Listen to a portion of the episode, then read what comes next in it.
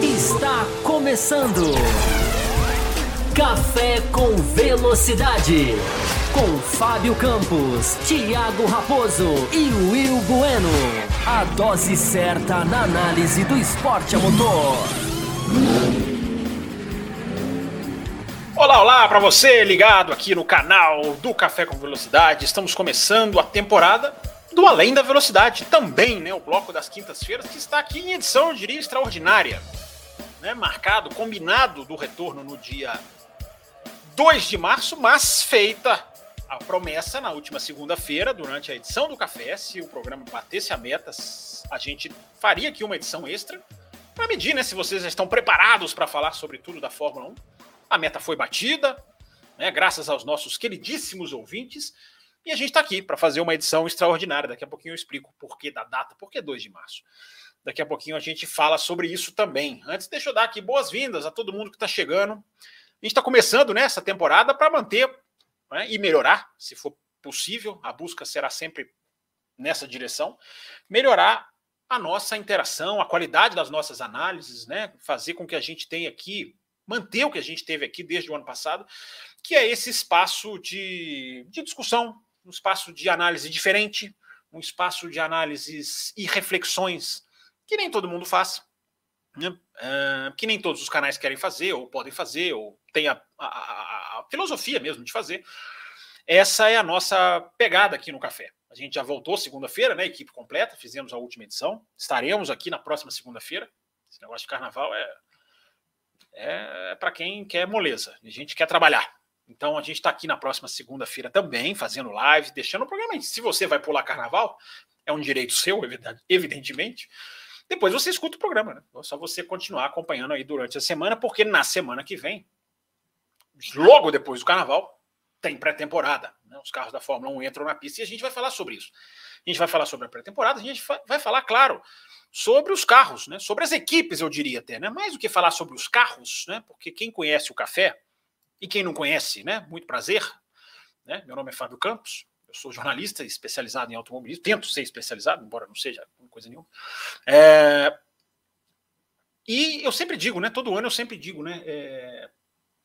Ficar analisando os carros pelas fotos, pelas imagens, pelo que foi mostrado, que não necessariamente é o que vai é o que vai para vai a pista, né? Claro, a gente vai falar da Mercedes, por exemplo, a gente vai falar do side pod da Mercedes, podemos falar, é uma coisa mais, tem até algumas informações, é uma coisa mais assintosa, mas ficar aqui analisando carros, filosofias, é uma coisa que eu, eu acho perda de tempo, porque a gente vai ver mesmo quando a temporada começar, ou quando a pré-temporada pelo menos estivesse desenrolando, a gente vai ver as tendências técnicas como elas realmente são, né? Como a gente falou que na segunda-feira tem, tem, tem carro que até é, é inventou, inventou é, é extremidades para não dar nenhuma, nenhuma pista, nenhuma não dá nenhuma pista, é uma boa sacada, né? Uh, não dá nenhuma margem para os seus rivais, os seus concorrentes. Falar nisso, claro, a gente vai falar, né? A gente vai falar, é o tema do programa, eu já vi até que tem pergunta aqui. A gente vai falar sobre essa nova tendência que vai ficando muito clara e ficou muito, digamos assim, exposta com a apresentação da Mercedes. Né? Pouco mais de 24 horas atrás, a gente está gravando na quinta-feira, evidentemente, e o, lançamento da Mercedes foi na quarta. E a Mercedes vem com um carro todo preto, é, foram até sinceros, né, honestos em dizer que, que a questão era para economizar peso. E eu acho que traz uma discussão que a gente pode ter, ou antecipa uma reflexão. Se bem que eu acho que não existe reflexão antecipada, né? Mesmo que você esteja querendo fazer uma pré-reflexão, você já está refletindo. Mas sobre uma coisa que talvez venha mais para frente. Eu vou explicar tudo o que eu estou dizendo nessa questão de pintura, dos carros cada vez mais pretos, cada vez mais sem tinta, digamos assim, ou com, ou com cada vez menos tintas. Aliás, eu quero até, quero, até quero trazer para vocês uma coisa aqui. Peraí, gente, só um instantinho, porque destrenado acontece, né? Estava tudo prontinho aqui, sentei meia hora antes, na hora que falta um minuto para começar, você lembra que você esqueceu de uma coisa, você tem que fazer um procedimento, então tenham paciência, por favor. E mas a gente vai, vocês já podem mandando as perguntas com paciência ou sem paciência, vocês já podem mandando as perguntas de vocês. Tá, o chat aqui tá aberto, a prioridade é de vocês. O além da velocidade até ainda não expliquei, né? O além da velocidade é o espaço aqui que a gente interage mais. A, a, a pauta é feita por vocês aqui no chat e a gente vai sim conversando, debatendo. analisando, vocês vão mandando as perguntas, tá? Daqui a pouquinho eu vou falar das faixas de apoio, vou falar das faixas de apoio de uma maneira dinâmica. Até ensaiei.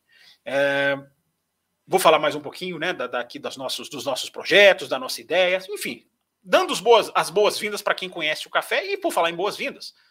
Vamos para a gente começar nos assuntos? Vamos ver quem está aqui. Vamos ver quem está aqui. Vou tentar começar lá de, de cima para baixo também. Quem chegou primeiro? Primeiro boa noite foi do Felipe Augusto, está aqui, ó. Grande Felipe, obrigado pela sua participação. Tem pergunta, já já vou responder sua pergunta. O Henrique Cardoso está aqui também, legal, está aqui o Henrique. José Etienne não, não dormia, não, não, não, ficou, perdeu noites de sono esperando ter bloco, fez campanha. José Etienne é um dos nossos, é um daqueles nossos alicerces aqui das nossas campanhas, né?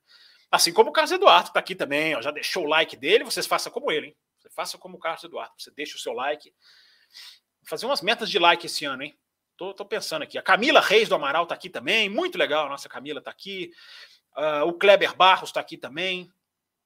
Já deixou mensagem aqui, ó. Já vou dar um, um teaser da mensagem dele, daqui a pouquinho eu, eu, leio. Vocês podem colocar suas opiniões, perguntas. Como eu acabei de colocar lá no meu Twitter, no arroba campusfb, vocês devem estar cheios de perguntas. Perguntas vocês tragam. Se a gente não responder, pelo menos a pergunta está aí, para as pessoas darem a sua opinião, enfim, interagir. Deixa eu continuar dando boas-vindas aqui. Ó. A Mel Maganha está aqui, a nossa apoiadora. Vou não. Vai não o quê? Não vai dormir. É, falar para ela que não vai dormir, não vai dormir. É, o Romeu Silva Las Casas está aqui também, grande Romeu, né, de Brumadinho. É, o Carlos Ribeiro está aqui também. Muita gente, ó, legal, vi muita gente aqui, pessoal que frequentou bastante aqui o um ano passado. Lucas Gabriel está aqui também, ó. Saudades, legal, Lucas. Obrigado, cara, obrigado. Vou, vou passar nas suas mensagens aqui com mais calma. Estou só dando um teaser aqui na tela. Será que eu esqueci de alguém? Jefferson Martins, eu já tinha falado? Não sei. Enfim, todo mundo aqui, boas-vindas para você. Já tem superchat pintando, tem meta de superchat, tá, gente? 15 superchats, a gente estende um pouquinho a live. Né? A gente tem a previsão de uma hora e a gente vai estendendo, a gente vai manter aquele mesmo esquema, embora esse ano o conjunto de metas batidas vai gerar novas lives, tá? É, o ano passado teve lives da madrugada, né? Lives que se autodestruíram depois, quem viu, viu, quem não viu, igual Las Vegas, né? Ficou, ficou na live o que aconteceu na live. E inspirado naquela empolgação que as pessoas demonstraram, vamos dar mais live, a gente vai fazer mais live, mas é condicionado à, batida de metas. É, e a gente vai explicando isso também ao longo do ano, senão o programa começa com explicação, explicação, explicação.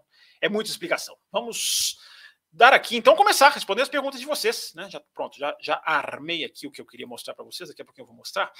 É, já tem uma pergunta que chegou, a primeira pergunta, só para trazer aqui na ordem cronológica, eu gosto de priorizar todo mundo que está no chat aqui, né?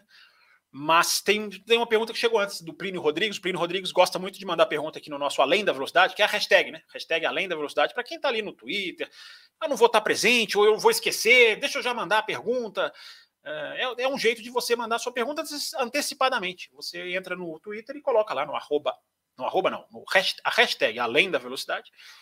E aí você, você, deixa eu silenciar o meu celular aqui, porque senão ele vai ficar fazendo barulhinho aqui.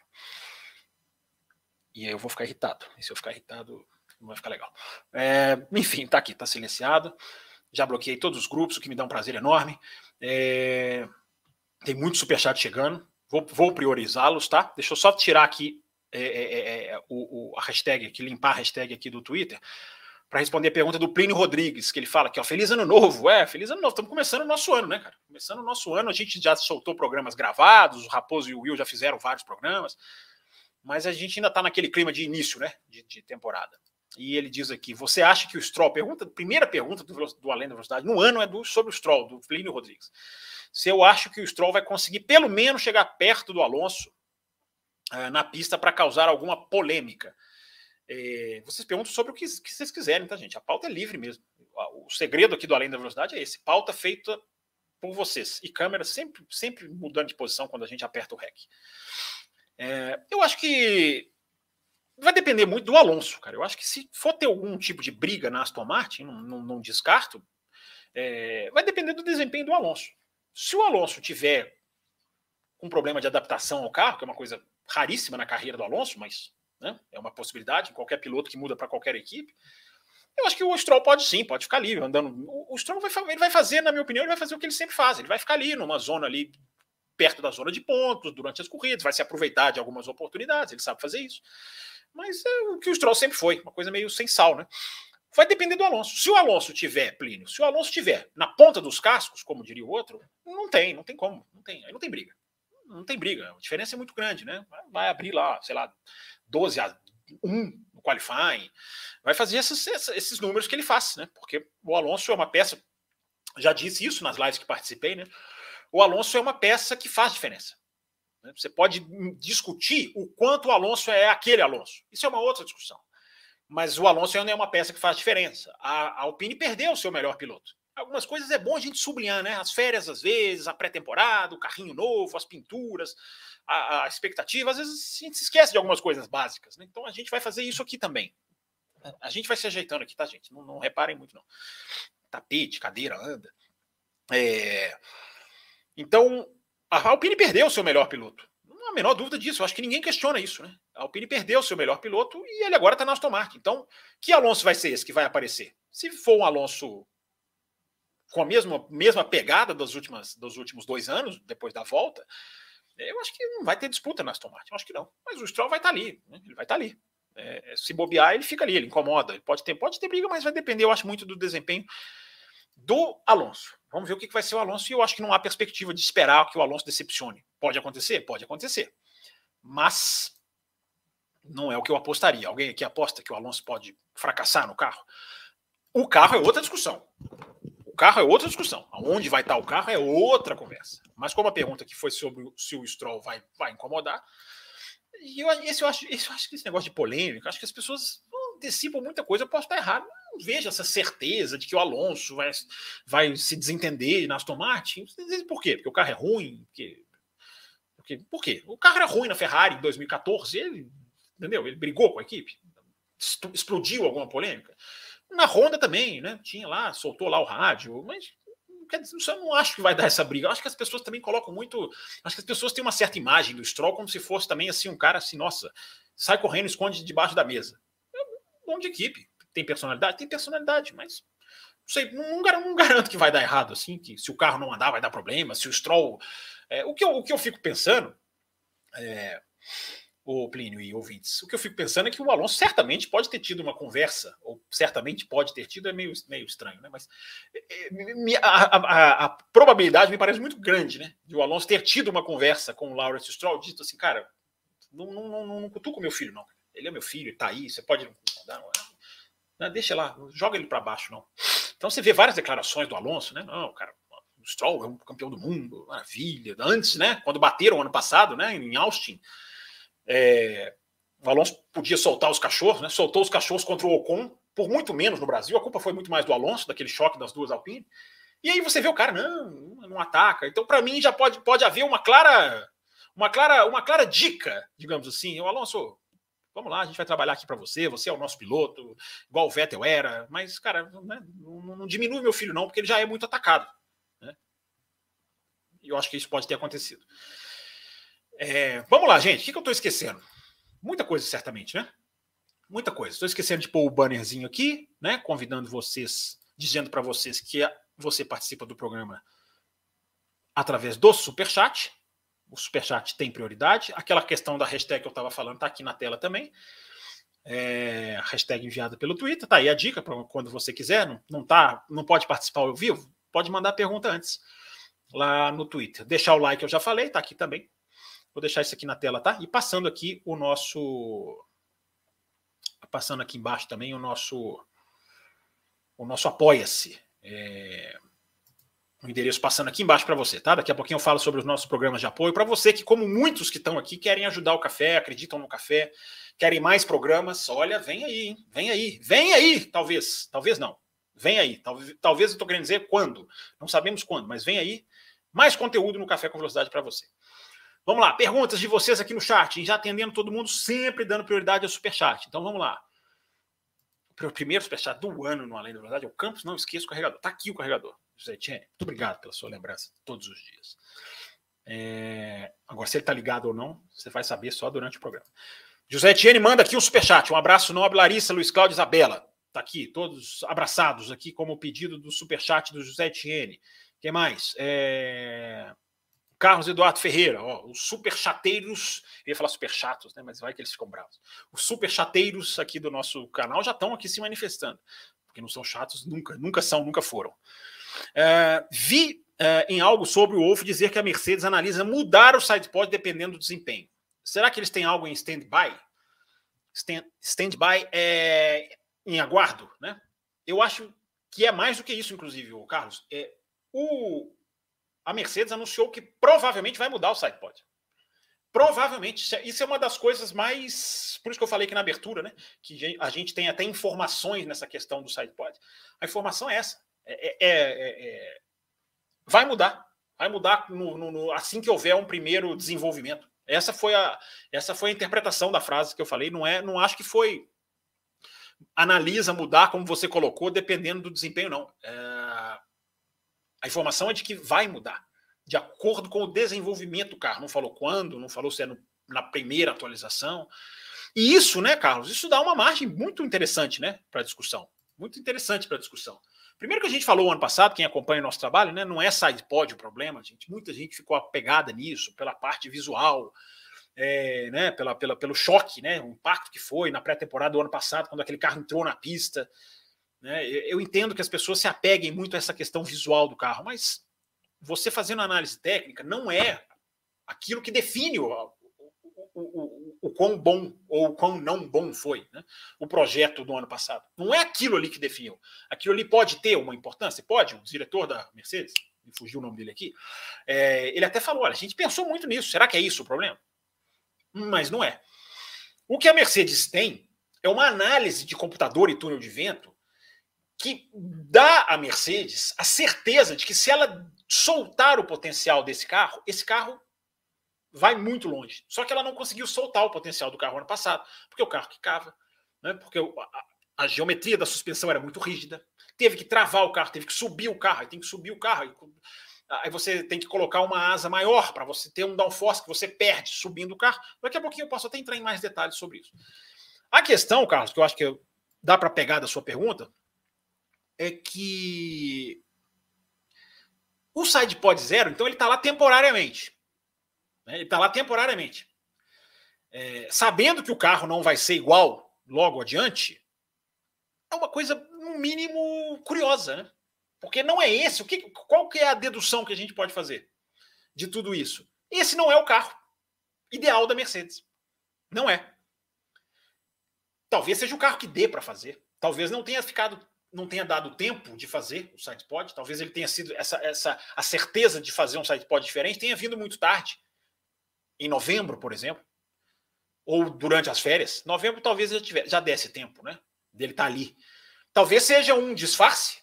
Talvez o carro já venha para a pré-temporada com um sidepod diferente. Né? Uh, ou, se a gente for pegar as palavras e acreditar piamente nelas, Carlos, vai vir na próxima, na próxima, digamos, avalanche de atualizações.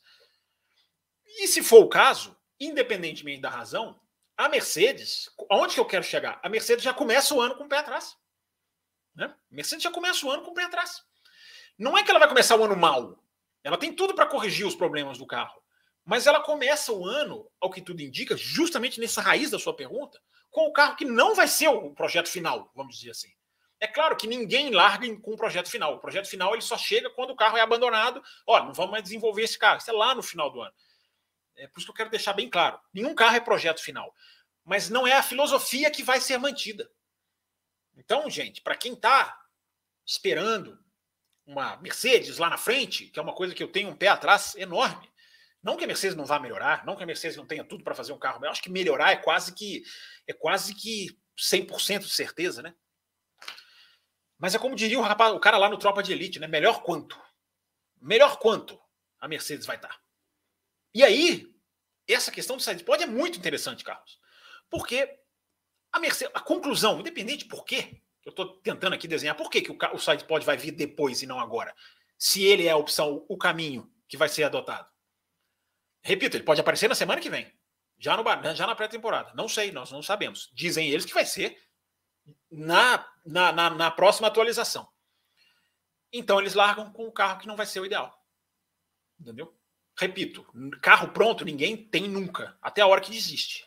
Nem a Red Bull, ninguém larga um carro pronto.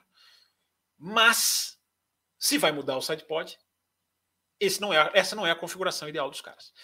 Vocês estão entendendo o que eu estou dizendo? Acho que esse é o tipo de análise que a gente faz. Entendeu? Esse é o tipo de análise que a gente pode fazer. Esse é o tipo de análise legal da gente fazer. Os superchats seguem dominando aqui, gente. Já já eu vou passar todo mundo, tá, gente? Ó, não mandei superchat, não posso, não dá aqui. Sua pergunta vai ser, vamos fazer o máximo aqui para ler a sua pergunta na ordem cronológica, tá, gente? Mas a prioridade é sempre atender aqui aos superchats que ajudam muito o nosso programa, né? É, houve de fato problemas nos motores, nos testes. De quem você está dizendo, José Etienne? É, você está falando de qual equipe? Da Mercedes? Não sei. Coloca aqui, completa aqui com uma mensagem comum, se você quiser tá? É, para eu entender que você tá, quem você está querendo dizer. Eu não tive informação de nenhum problema de motor em, em, em teste. Que teste você está dizendo? Teste de dinamômetro? É, enquanto isso, eu vou adiantando aqui, ó, mais um superchat do Carlos Eduardo. Esses caras são assim, gente. Esses caras vêm com superchat em bando. É, já que a pré-temporada será mais curta, como os pilotos fazem para aprender o carro? No caso dos novatos, só em simulador? Uma boa pergunta, Carlos. É na pista no Bahrein mesmo. É na pista no Bahrein, por exemplo tem o teste de Abu Dhabi, né? O teste de Abu Dhabi o ano passado foi muito pós Abu Dhabi, né? Foi muito importante para o Piastri, né? Para o Alonso, os caras já, o Huckenberg, os caras já sentaram nos carros. Então ali ele já tem uma aclimatação. Agora, nesse tempo todo, até agora, é simulador. Simulador. E vai estudando, né? Vai lendo, vai conversando, sentando com os engenheiros. Agora, acostumar mesmo, mão do carro, é, vai sem, Carlos, vai sem. Não tem como você, você simular. Você pode colocar os caras na pista, é, mas em carros anteriores, né? em carros de anos, de anos menores, anos mais distantes, melhor dizendo. Olha o Brasileiro, tá aqui, obrigado, Brasileiro, seja bem-vindo, rapaz. Mercedes, eu acho, que eu ouvi falar isso também, no da pista, a questão dos motores. Gente, eu não tenho nenhuma informação nesse sentido, nenhuma, nenhuma informação. E olha que eu estou acompanhando, eu tô acompanhando desde de, de dezembro. É, não tem nenhuma informação sobre problema nos motores Mercedes, não, cara. Não sei onde vocês viram, não tenho não. É... Eu acho bem provável assim que uma coisa dessa surja, sendo que os motores estão congelados. Né? Os motores são congelados. A gente pode até falar nisso no caso da Ferrari, né? A Ferrari tem muito essa questão. Né? A Ferrari tem muito essa questão de que a Ferrari, no ano passado, teria, né? Isso é uma, isso é uma coisa muito sólida, uma informação muito sólida, ou é uma veiculação muito sólida por aí, de que a, a, Ferrari teria realmente reduzido a potência dos motores depois daquelas quebras de Azerbaijão, Espanha, na sequência. Se você for analisar, o campeonato dali realmente começou a guinar para a Red Bull, por vários motivos, mas a Ferrari teria, desde ali, é, reduzido um pouco porque estava quebrando demais. Então a Ferrari é uma equipe que a gente pode esperar, talvez ser mais rápida na questão do motor, mas não é porque ganhou mais potência, é porque vai conseguir usar a potência que já tinha. Isso da Ferrari, sim. Isso eu tenho visto muito sobre isso e isso acontece. Agora, é... agora um problema no motor Mercedes. O Carlos Eduardo tá aqui, ele manda outro superchat aqui, ó, dizendo aqui, ó, parece que foi um problema no duto que leva combustível para o motor. Essa peça foi trocada e hoje andaram normalmente. É, a gente tem que ter muito cuidado. Gente. O cara coloca lá o motor e dá um problema, acontece. O motor no dinamômetro acontece. Não quer dizer que o motor tenha um problema. Nossa, a Mercedes quebrou no dinamômetro. Os caras, os motores nem andaram ainda, gente. Por isso que eu tô achando que vocês estão precipitados aí. É, calma, vamos com calma. Se deu um problema, como o Carlos está dizendo aqui, acontece. Acontece, vai lá, troca a peça. É, e os carros sendo. Gente, os carros sendo testados em dinamômetros, em, em intertemporada, vocês acham que os caras ficam limitando o giro do motor? Vocês acham que os caras testam baixinho? Eles podem fazer isso na pré-temporada. Mas no, no, no, no, banco de testes, que você põe o motor na bancada mesmo, vocês acham que os caras não jogam? Eles vão jogar lá para cima. O motor vai quebrar. Às vezes o motor tem que quebrar. Né? A gente já viu várias vezes a equipe fazerem isso, em pré-temporada, inclusive. Cara, anda até quebrar. Isso acontece demais, gente. Demais. Você vai andar até quebrar. Por quê? Porque nós vamos saber o limite da peça, da suspensão, do motor, da caixa de câmbio, da bomba de combustível, de. Não vou ficar aqui falando, porque são 50 mil peças. Mas calma, gente, calma. Vocês estão muito ansiosos. Olha o Brasileiro, outro superchat. Sim, parece que perdeu o contato com a Red Bull mesmo, mas nesse ano parece que resolveram a confiabilidade. Pois é, da Ferrari, né, Brasileiro? Aí sim. Aí é uma análise que dá para vocês colocar as peças ali. O ano passado quebraram, reduziram, faz todo sentido, e agora vão soltar, porque o regulamento é congelado, mas permite, claro, a reparação da, da, das peças que quebram. Né? Você identifica lá, você mostra para a FIA, você mostra para as outras equipes. Olha, estou trocando essa peça porque ela dá esse problema. Não sei como isso é comprovado é, tecnicamente nos detalhes, mas aí vai lá e troca a peça. Confiabilidade, claro, pode mexer no motor. É... Deixa eu ver aqui mais. Deixa eu ver aqui mais. Deixa eu ver. Deixa eu, deixa eu passar para as perguntas. Começar, vou começar a interagir aqui as perguntas também de quem mandou no comecinho aqui da live. É, o Felipe Augusto fala que eu não vou conseguir acompanhar, mas já deixei o like. Obrigado, Felipe. Espero que você, espero que você acompanhe depois, né? Não vou conseguir acompanhar, para não vai acompanhar nunca mais. Não vai ver a live em nenhum momento. Salve Guerreiro, diz aqui o Henrique Cardoso. Obrigado, Henrique. Aí o Felipe deixou a pergunta dele aqui, ó, aproveitando o tema. Corremos o risco de ter uma Fórmula 1 no futuro com todos os carros idênticos? Nos demais esportes temos, temos como regra uniforme ser diferente. Existe algo parecido na Fórmula 1? Não, não existe o, o, o, o Felipe. E aí, vamos lá, vamos entrar nessa reflexão que eu acho que é boa. Eu acho que é, inclusive, a reflexão do programa. É, eu até brinquei no começo, né? A questão de fazer uma pré-reflexão. Não existe pré-reflexão, mas para vocês entenderem. Eu acho que é uma coisa que pode chegar num ponto, essa questão de pinturas, peso, raspagem de pintura, eu acho que ela pode chegar num ponto que ela ainda não chegou. Entendem? Não estou dizendo que 2022 já é um grid comprometido, identificação. O Mark Brando falou com um tom de brincadeira, né? Mark Brando, comentarista da Sky Sports da Inglaterra, ele falou com um tom de brincadeira: eu vou ter problema para identificar os carros. Não acho que tenhamos chegado lá ainda. Mas aí vem a proposta que a gente tem aqui as nossas lives, né? Aqui no nosso canal. É... O que, que pode ser isso daqui para frente? Aonde a gente pode chegar com isso, né? A gente teve, a gente tem o carro tem lá o, o limite mínimo, né? 798 quilos. A gente quase teve 796, isso chegou a ser oficializado pela FIA. Depois recuou, manteve no 798. Se fossem 2 quilos a menos, a situação poderia ficar mais grave ainda. Por quê, gente? A pintura ela é a maneira mais fácil de você ganhar, de você perder peso. Né? É a maneira mais fácil, é tirando a pintura. E Fórmula 1, gente, todo mundo sabe, eu vou falar aqui uma obviedade, embora eu não goste de falar obviedades, eu vou falar aqui uma obviedade. Deixa eu baixar aqui a câmera um pouquinho, que eu quero pegar aqui, ó, café com velocidade aqui para vocês verem. É... Eu vou falar aqui uma obviedade, né? mas Fórmula 1 é performance, muito mais do que os caras estão preocupados com a performance, muito mais do que o que eles vão mostrar visualmente. Claro que eles precisam mostrar os patrocínios para se sustentarem. Mas na hora que você chega num ponto em que você está lutando para chegar num peso, e esse é um problema da Fórmula 1. Por isso que eu estou dizendo, a discussão hoje, gente, ela é mais para o futuro. Eu quero deixar isso bem claro. Tá? Talvez a gente não tenha chegado lá ainda. Não sei. Pode ser que na hora da largada no Bahrein, a gente tenha uma impressão diferente. Talvez não seja tão simples. Não acho. Não acho. Mas eu acho que a gente pode chegar lá. Vamos pegar o exemplo da Mercedes. A Mercedes se aproveitou dessa questão de que já, de que já fez isso né, dois anos atrás. Né, por isso que eu acho que até louvável, foram sinceros agora, né, não falaram que é pela causa antirracismo. Seria legal se fosse, mas não, não mentiram. É, é por causa do peso. É, então a Mercedes aproveitou essa deixa e falou: cara, é sem pintura, sem pintura. É, é, é um pedaço ali que vai estar realmente pintado. E é importante dizer, né, gente, que não é só a questão do peso, não. Estava lendo sobre isso hoje. Não é só a questão do peso, não. Quando você quando você coloca a fibra de carbono pura, quando você coloca a, a, a, o seu carro sem, sem nenhum tipo de, de cor facilmente identificável, digamos assim, é mais difícil para os adversários verificarem geometricamente as superfícies do seu carro. É mais difícil, é, mais, é uma camuflagem. O preto é uma camuflagem em determinadas partes do carro. Então, o meu temor, Felipe, a sua pergunta é ótima. O meu temor é de que isso chegue num ponto. Vamos supor que a Mercedes melhore demais. Claro que não vai ser por causa disso. Mas a questão do peso foi um enorme problema ano passado. Porque a Mercedes teve que enrijecer o seu assoalho, que batia muito. É assim mesmo. As, as duas extremidades batiam como se fossem asas mesmo. Balançavam demais e eles tiveram. E aquilo, o balançar gerava porpoising, né? Lembram do porpoising? Pois é. Talvez a gente vai falar sobre ele esse ano ainda, será?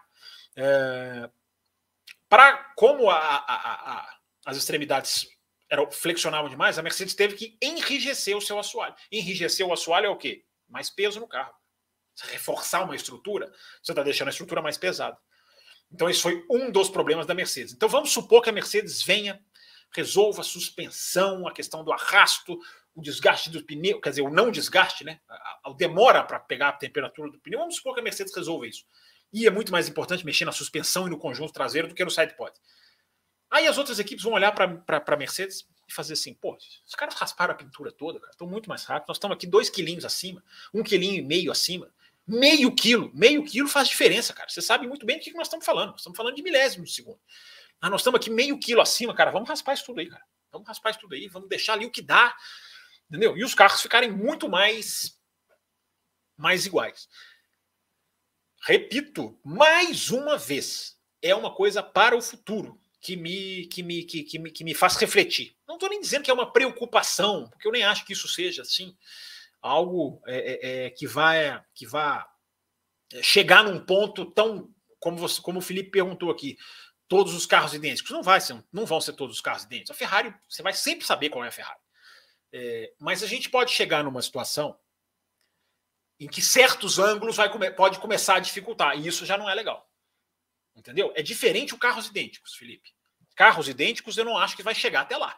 Mas a gente pode chegar a ponto de, de, de ter dificuldade de saber qual carro é qual. Hoje a gente, para identificar o piloto, a gente depende de quê? Eu já nem coloco o capacete, cara. Não sei, algum de vocês aqui consegue identificar o piloto pelo capacete? Eu já nem tento.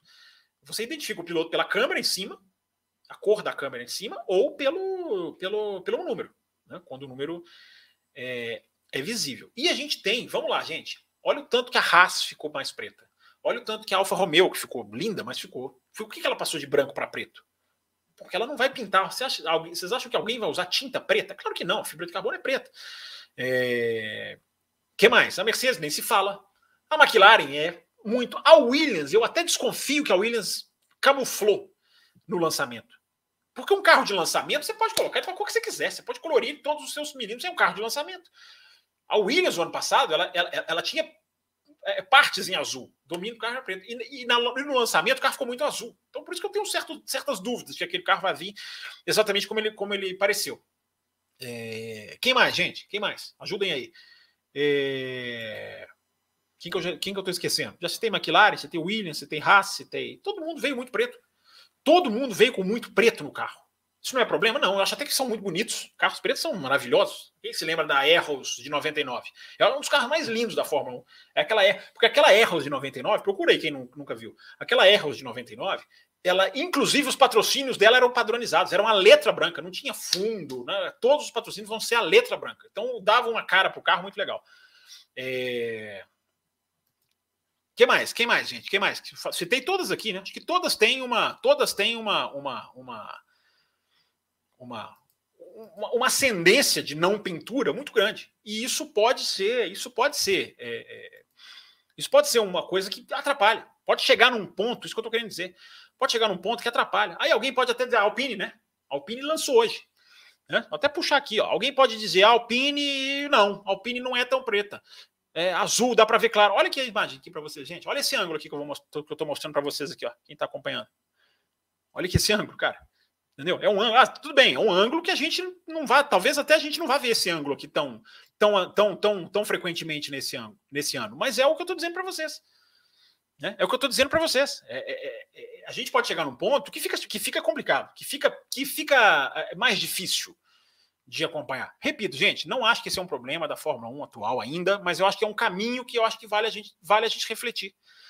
É um caminho que a gente pode estar chegando que vale a gente refletir. Então a gente está aqui para isso, né? A live tem essa pegada. Antecipar. Então eu estou falando mais em caráter de antecipação, antes que apareça alguém aqui. Não é um exagero, não está assim, dá para ver, eu sei. Eu também acho. Não é um problema de 2022. Não é. Entenderam? Então tá, mostrei aqui para vocês a, a, a Alpine, deixa ela quietinha aqui, qualquer coisa a gente mostra ela de novo. A Alpine foi lançada agora, horas antes dessa edição. Né? É... Então, Felipe, obrigado pela sua pergunta. E fica essa, e fica essa, fica essa reflexão. Até onde a gente vai chegar com isso? Porque os caras vão ver cada vez mais a chance de ganhar esse, esse, esse, esse, esse, esses quilinhos, né? Ou de perder esses quilinhos, e ninguém vai ficar olhando para o visual. Ninguém vai ficar olhando para o visual. Como jogar isso com patrocinadores? Por isso que eu acho que os carros nunca vão ficar idênticos, porque os carros vão ter patrocinador, né? À medida que você tem patrocinador, você vai ter que acomodar ali de alguma maneira. Mas pode chegar num ponto complicado. Porque a tendência da Fórmula 1 é baixar o peso nos próximos anos para o carro de 2026. Ninguém quer colocar mais quilo nesse carro. O carro é muito pesado. O carro de Fórmula 1 larga hoje com praticamente uma tonelada, né, gente? O carro tem 798 quilos, não tem? O peso mínimo. Alguns podem até um pouco a mais. No ano passado, certamente, gente tinha muito a mais do que isso. Aí você bota lá cento e poucos quilos de, de combustível na largada. O cara passou de 900. 900 e alguma coisa, ou seja, é quase uma tonelada, é muito para um carro de Fórmula 1. É muito. Então, 2026, a gente já falou isso aqui no Café Velocidade há muito tempo. Quando foram lançadas ainda as coordenadas de 2026, não tinha ainda motor ainda definido, nada lá atrás. E qual que era uma das, uma das prioridades? Diminuir o peso dos carros. Então vai diminuir os pesos, o peso dos carros, vai ficar mais difícil ainda de alcançar. Porque você diminuir peso de material não é fácil, cara. Não é fácil, você tem que pesquisar demais, você tem que ir muito para cima, você depende de fornecedor. Né? Às vezes vê uma peça que é um fornecedor que faz para você. Não é simples. A pintura é, é o jeito mais simples. É, e aí o meu temor é de que os caras virem e falem assim, cara, tira isso tudo aí, depois a gente vê. E a FIA talvez até tenha que intervir, né? Porque é a cara da FIA atual, na briga que ela tem com a Fórmula 1, de chegar num ponto lá na frente e falar, não, maneira. Repito, gente, é uma pré-reflexão. É uma coisa para lá para frente. Não é um problema que eu acho que não que, tem, que vamos ter em 2022. Mas eu acho que a Mercedes explodiu essa tendência e a gente fica de olho. Né? Depois da Mercedes, eu fui lá ver a Alfa Romeo, fui ver a Haas, pensei, cara, é, é, é, é, é muito, é muito, é muito, é muito preto nos carros. Né? E eu repito, por mais que eu ache muito bonito, a questão não é essa. A questão é outra. A questão é mais, é mais importante. Reflexões. Põe aí a opinião de vocês. O que, que vocês acham disso? Acham que tá assim? Ou vocês acham que não? Que, vamos ver, enfim, estão gostando, deixa assim mesmo, tudo preto, só carro preto, já pensou? É... Deixa eu continuar aqui, porque pingaram vários superchats aqui. Eu falei que a meta é 15, cara, eu não vou nem olhar mais. Eu já calculo que a meta bateu. De tanto superchat que tem na fila aqui, ó. Carlos Eduardo Ferreira, o carro da Alpine é mais colorido até agora. Inclusive, falaram na apresentação que terão que usar lastro, estão abaixo do peso. Todo mundo usa lastro. Carlos Eduardo, todo mundo usa lastro. A não ser alguém que esteja em uma situação muito crítica. Quando você constrói um carro de Fórmula 1, não você, não sei se você trabalha com construção de carro de Fórmula 1, às vezes você trabalha, é, até porque você conhece bastante. É, todo carro de Fórmula 1, vamos lá, 798, né? O carro não é projetado com 798 quilos. O carro é projetado com 768 e 78. Por quê? O lastro é uma ferramenta absolutamente vital para o seu desempenho. Cara, quero mais peso na traseira, quero mais peso na frente, quero mais peso no meio. Preciso de um centro de gravidade assim assado e você vai jogando com lastro.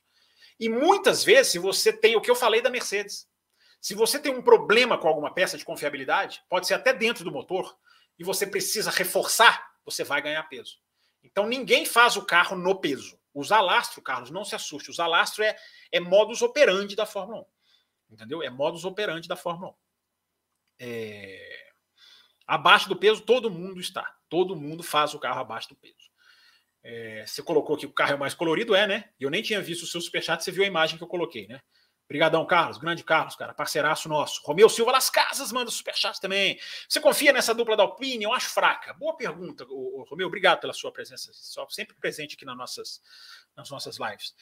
É, eu acho que essa dupla pode dar alguma coisa para a Alpine. Eu acho que, claramente, como eu estava falando do Alonso lá na pergunta do Plínio sobre o Stroll, a Alpine perdeu. A Alpine perdeu, gente. A Alpine perdeu o Alonso. A Alpine esqueceu de, de dar um contrato para o Piastri. Esqueceu, entre aspas. Né? A Alpine vacilou, perdeu esses dois caras. Né? É, a, Alpine, a dupla ideal da Alpine, pelo que a Alpine tinha até o ano passado, para mim era Alonso e Piastri. Nada contra o Ocon. Acho que o Ocon é um bom piloto, é um piloto combativo, é um piloto que pode dar alguma coisa na Renault ainda. Ganhou corrida lá naquela, naquela, naquela situação, mas ganhou. É, mas é um piloto, para mim, claramente pior do que o, o, o, Alonso, e eu não sei até onde vai o Ocon. E nem o Piastri, mas o Piastri eu acho que é uma dúvida maior. Né? O Piastri é uma dúvida mais, mais digamos, mais latente. Né? Ou Alonso e Ocon, ou Alonso e Piastri, enfim. É... Mas eu não sei, eu não chego, Romeu, a ponto de dizer que eu não confio na dupla. Eu acho que não tem nenhuma dupla de Fórmula 1, da Fórmula 1 que eu não confie. Tem alguma vocês aí que vocês não confiam? É... Acho que não. Eu acho que não. Eu acho que essa dupla da, da Alpine é melhor que a dupla da. É melhor que a dupla da AlphaTauri, por exemplo. É, é melhor do que a dupla da Aston Martin, se a gente for pensar que dupla é uma coisa, né?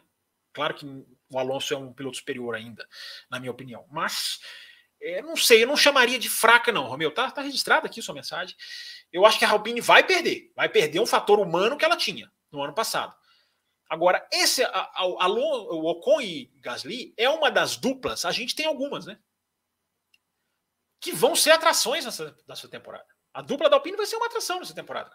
Vai ser, vai ser um, vai ser um ponto de, de atração, né? Por causa de toda a história, Ocon e Gasly, e a gente conhece o Ocon, né, cara? A gente conhece bem o Ocon. A gente sabe que o Ocon é um cara que.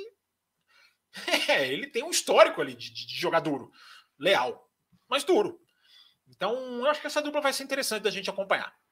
Vai ser interessante a gente acompanhar. Aquela pausa para o líquido, porque vocês começaram falando demais, cara. Vocês estão muita coisa guardada, né?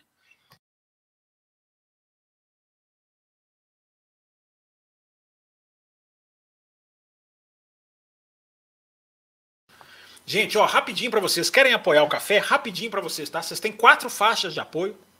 Vocês têm café com leite, que vocês ganham acesso a um grupo de WhatsApp. Vocês têm aquilo que eu falei que eu ensaiei, né? Claro que agora vai sair tudo errado. Vocês têm cappuccino, vocês têm o grupo de WhatsApp e programas exclusivos, sempre depois das corridas de Fórmula 1. Vocês têm a faixa extra forte, que vocês têm grupo de WhatsApp, programas exclusivos e sorteio da F1 TV. Uh, e você tem a última faixa, que é a nossa faixa premium, que é a faixa que faz jus ao nome. Que você tem acesso ao grupo de WhatsApp, que você tem uh, programas exclusivos, que você concorre à F1 TV e você concorre a um sorteio para o Grande Prêmio do Brasil, Grande Prêmio de São Paulo, na nomenclatura desse ano da Fórmula 1. Nós vamos sortear o um ingresso ali pelo meio do ano. Quanto mais tempo você apoia, mais pontos você ganha e mais chances você tem de ganhar. De, de ganhar. E você tem também no mínimo três miniaturas que nós vamos sortear. Você tem a oportunidade de participar de um café com a gente, eu, Raposo, Will e você, falando de Fórmula 1. Então, essas são as faixas aí do café.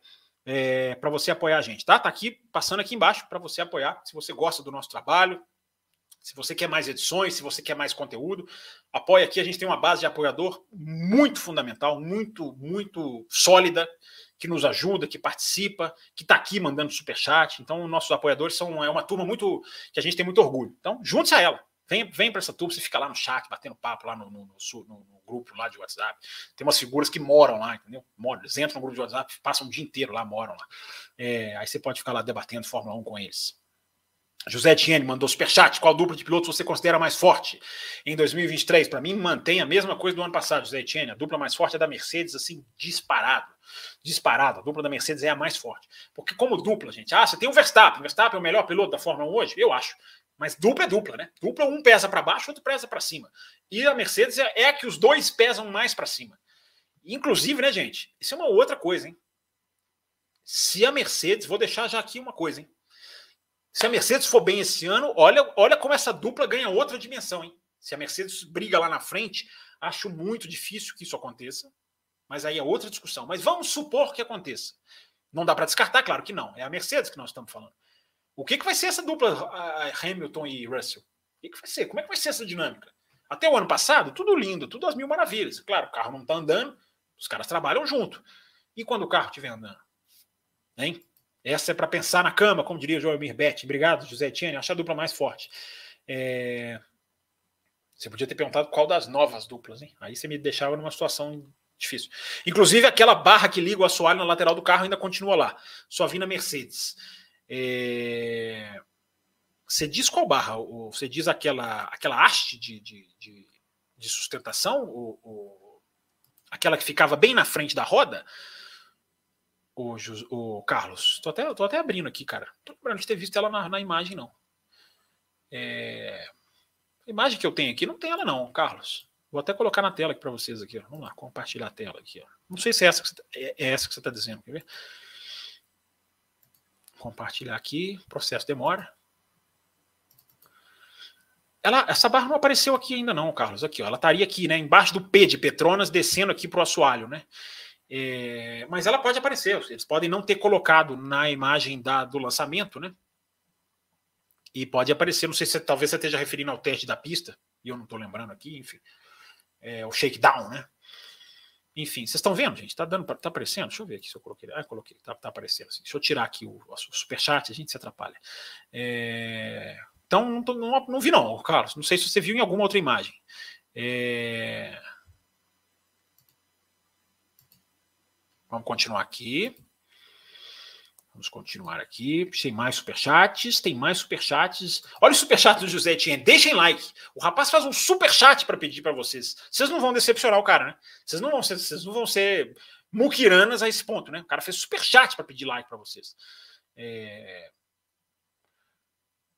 Olha o Brasileiro, deixou dele aqui também. Mais um. Williams vem com preto, é fato. Red Bull que veio de sempre, né? É, Red Bull veio de sempre.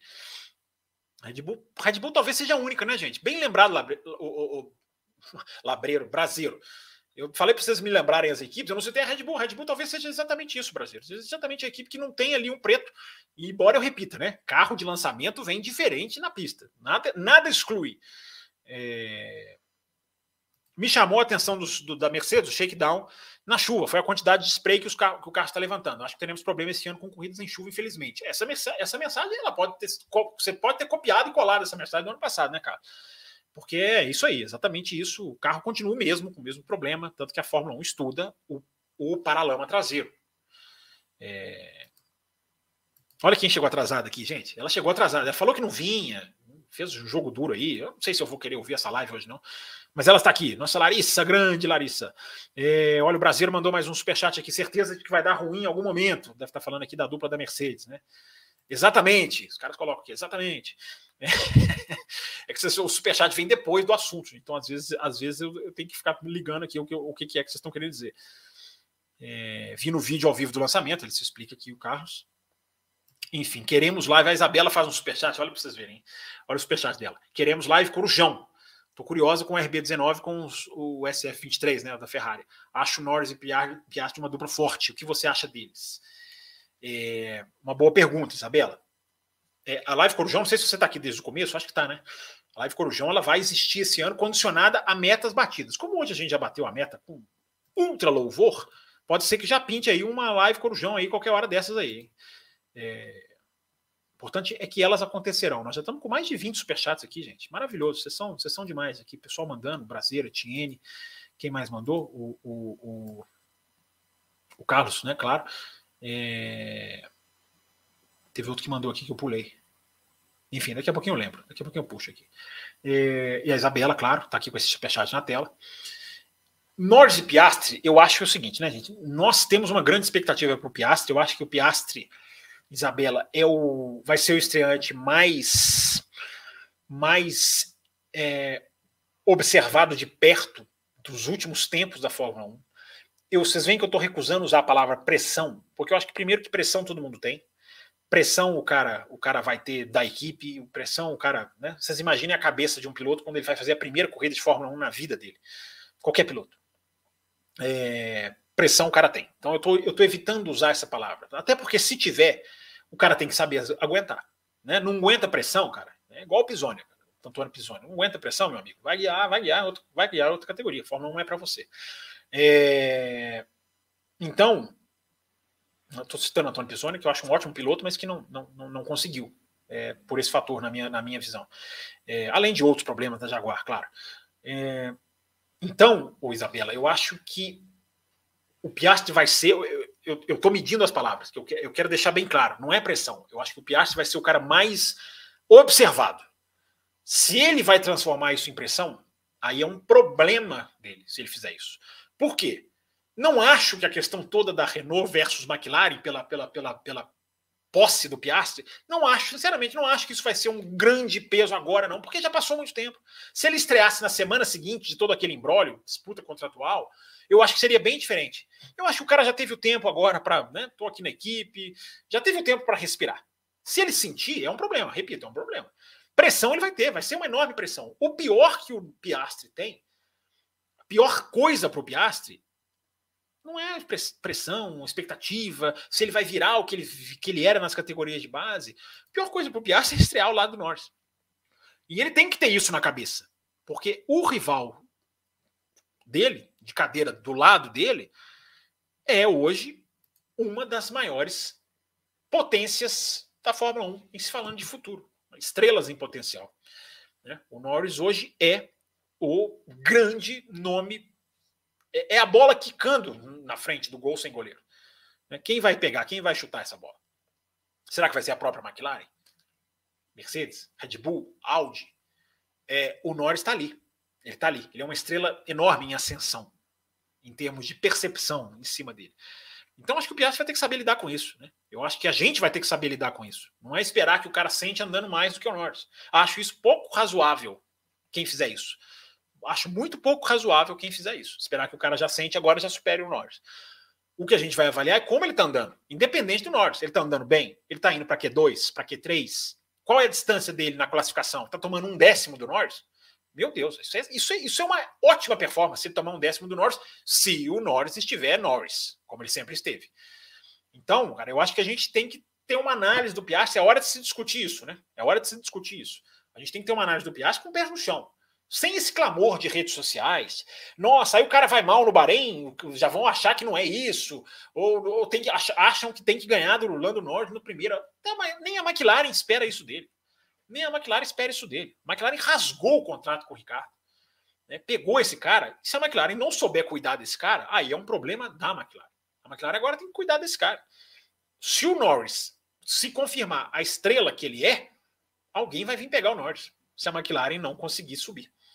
Né? A gente está vivendo ou se desenhando um cenário, Isabela, de quase sim, o Norris aceita ficar na McLaren até quando? Tudo bem, tem o contrato, é 2025, mas a gente não sabe né, o que esse contrato tem de, de performance. Eu estou falando dois, após 2025. Né? O Norris vai ter. O Norris ele está se colocando num ponto, meu amigo, de ser a, a grande estrela do, do, do, mercado de pilotos. E ele pode ser. A McLaren pode ser pouco para o Norris. A McLaren pode ser pouco para o Norris.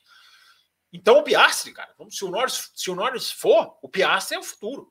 Então não pode, não pode estraçalhar o cara, não pode jogar o cara nos leões, tem que trabalhar o cara. Se o cara tiver dificuldades, a lá Ricardo, tem que trabalhar o cara. Né? Eu acho que é uma dupla fortíssima. Você está me perguntando o que, eu acho deles, eu acho que a dupla é fortíssima. Eu não tenho nada de, de, de, de que eu já não tenha falado sobre o Piastri, é um fenômeno até agora, mas a gente já viu que fenômenos às vezes não viram, né? ou não vingam tanto quanto prometeram. Então vamos ver o que vai ser o Piastri. O Piastri é uma incógnita, é uma das grandes atrações dessa temporada. Acho que vai ser né, uma das coisas mais legais da gente assistir, né? Nessas primeiras imagens da Fórmula 1 que a gente vai ter.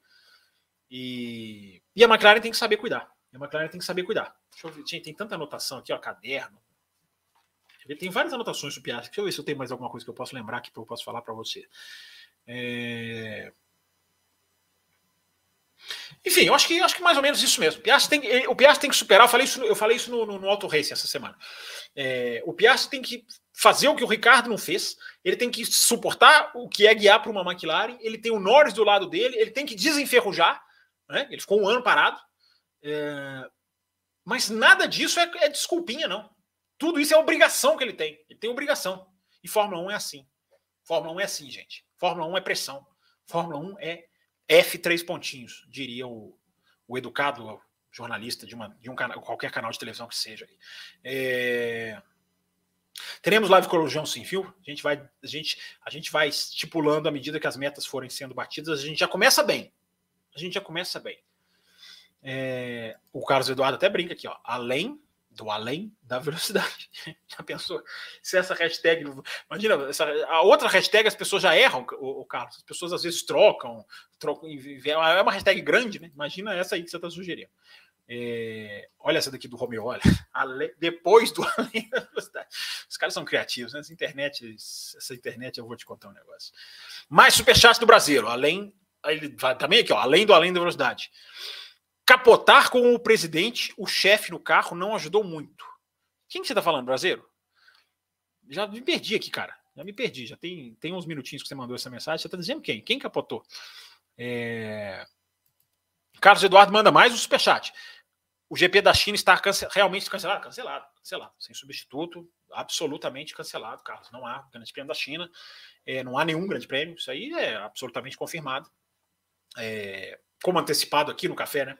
Essa, essa é uma informação que ela até, a, até houve especulação de Portugal, mas você escuta o café há muito tempo, né, Carlos? E a gente falou isso aqui no café há, bem antes da temporada passada acabar. Há uma dificuldade de, de, de, de ter o Grande Prêmio da China. E a informação até mais incisiva que eu dei aqui, falei, lembro de conversar isso com o Raposo, é, era de que se cancelasse, a chance de não ter substituto era enorme. Era enorme. E vingou exatamente o que aconteceu. Por uma questão logística, por uma questão de. de, de, de, de, de é, não é nem só da extensão do calendário que as equipes querem uma folga, mas era uma questão logística ali muito complexa. Para você colocar na Europa, é, você teria que mudar todo o balanço, da, toda a programação da Fórmula 1, e, e, seria mais complicado colocar na Europa do que colocar em alguma outra pista lá perto, né, no Oeste Asiático. Oeste não, Leste Asiático. É, então, é, tá confirmado, tá, Caixa? Não tem grande prêmio. E a, e a Fórmula 1 vai ter uma parada de praticamente um mês, né? Gente, 54 minutos. Nós estaríamos caminhando para o final se a gente não tivesse batido a meta. Como nós batemos, nós vamos engatar mais uma marcha e seguir aqui com vocês. É, mandem as suas perguntas. É, ah, o negócio de capotar, você estava falando, era do Pisonia, né? Pisonia dando uma volta na pista com o CEO da Jaguar, capotou. Você lembra? Não, não lembro disso, não, o, o, o, o brasileiro. Não lembro mesmo. Foi, foi o quê? Foi uma, uma pista de. Uma pista mesmo? Uma pista oficial? É, não lembro disso, não. Pisonia capotou? Essa aí não estou lembrado, não. É... Vamos lá, gente. Vamos continuar com as perguntas aqui. É... De quem mandou aqui a pergunta já mais aqui para o começo da live. Eu já tinha lido a pergunta do Felipe, né? Que ele tinha perguntado para mim sobre a questão da cores dos carros. A gente já colocou aqui essa reflexão. Vinícius Pereira dando aqui boa noite. É... A Camila esperando a análise do W14, ela chama aqui de Batmóvel, parece, né? É, é o que eu falei, né, Camila? A gente né, acho que não cabe muito ficar analisando, mas eu já fiz aqui a questão do sidepod, a reflexão de onde a equipe está, de onde a equipe não está. Né? É, eu acho que a Mercedes tem muita coisa para corrigir nesse carro, muita coisa para corrigir nesse carro. E eu tenho muita dúvida de aonde eles vão estar. Tá. Vou, vou repetir, Camila, assim, o que eu falei aqui agora há pouco. Né? Que a Mercedes vai melhorar, se eu tivesse que apostar dinheiro, eu apostaria. Só que o buraco é muito grande, gente. Isso é importante a gente dizer, porque a empolgação pré-temporada, a saudade da Fórmula 1, o desejo que as pessoas têm, o desejo que alguns órgãos da imprensa têm de ter uma, uma temporada disputada, que é um desejo que todos nós temos, mas não pode nos cegar. Não pode nos cegar, gente. Nós tivemos 22 corridas no ano passado. Cinco a Red Bull não ganhou. É muita coisa, né, cara? É muita coisa. Não estou dizendo que não vai virar isso, que esse jogo não possa ser virado. Eu tenho falado nas lives que eu participo. A mudança técnica de, de levantar, melhor dizendo, essa extremidade do assoalho, é, que também mexe com a saída do difusor. Enfim, é uma mudança técnica anti-porpoising. Ela pode fazer algumas coisas acontecerem, sim. Ela pode dar uma dificuldade para algumas equipes, ela pode ajudar a Mercedes é, ela pode mudar ali a, o, o, embaralhar das coisas. Eu até lembrei, conversando com o Bruno Aleixo, eu até lembrei, né? 2020 para 2021, qual que foi a mudança no carro? Vocês lembram? Vou trazer aqui o Rubinho, ó. Nosso assessor aqui, o carro, o carro assessor. Vocês lembram da mudança para 2000, entre 2020 e 2021? Pandemia, carro congelado, crise dos custos, todo mundo precisando economizar dinheiro. Parece um século atrás, né? Hoje chovendo dinheiro na Fórmula 1. Aqui, ó, extremidade do assoalho. Sempre que eu falar extremidade do assoalho, é isso aqui, gente, ó, extremidade da parte de baixo do carro. O que, que eles fizeram? Cortaram essa parte aqui, ó. Isso que era, isso que era retinho, assim, ó, tá vendo o carro do Rubinho aqui? Ela é retinho, ó. Ela passou a ficar um corte para dentro. O assoalho passou a ficar, entrava para dentro. O que, que essa mudança fez? Vocês lembram o que, que essa mudança fez, né? Não preciso falar para vocês. Não foi só ela, mas ela contribuiu muito para a gente ter o campeonato mais disputado que a gente teve nos últimos tempos, porque os carros estavam congelados. Isso foi mais importante ainda do que esse corte no assoalho. Mas só para dar uma dimensão para vocês de que como uma mudança dessa pode ter um certo impacto. E tem uma outra coisa também, né, gente? É, Camila. A gente teve no ano passado carros totalmente engessados, não, não totalmente, mas em uma certa medida engessados, por limite de gastos, por limite de túnel de vento. Então, muita coisa que as equipes aprenderam, elas vão soltar agora. Muita coisa as equipes sabiam qual era o problema. Mercedes, inclusive, já que você está perguntando aí do, do W14, Mercedes, inclusive, identifica o problema, mas não tem como resolver ele ao longo do ano, por questão de grana, por questão de limite de orçamento. Eu ia até dizer por questão de túnel de vento, mas não, eu estou falando se ela, vamos partir do posto que ela já identificou. A Mercedes identificou o problema na suspensão, que tinha um, um jogo de, de, de, ação muito limitado, funcionava só naqueles, só com carro baixinho, projetada para isso, não anteviram o porpoising, não anteviram que teriam que levantar o carro. O que, que você tinha que fazer ali? Mudar toda a caixa de suspensão, de, de, de, de caixa de marcha, conjunto traseiro? Não dá para fazer isso durante a temporada. Então agora dá. Então dá para mudar, dá para mudar o, o equilíbrio de forças, dá. Mas eu vou dizer de novo, 22 corridas, gente. 17 vitórias da Red Bull. E a gente está falando de Ferrari, a gente está falando de Mercedes, a gente está falando de Alpine, a gente está falando da McLaren. E se alguém acha que a Red Bull está sentada, olhando o céu de Milton Keynes, contando as estrelas, os caras estão trabalhando. Os caras estão aprimorando. Né? Acabei de falar de um ponto a favor da Mercedes, agora vou falar de um contra.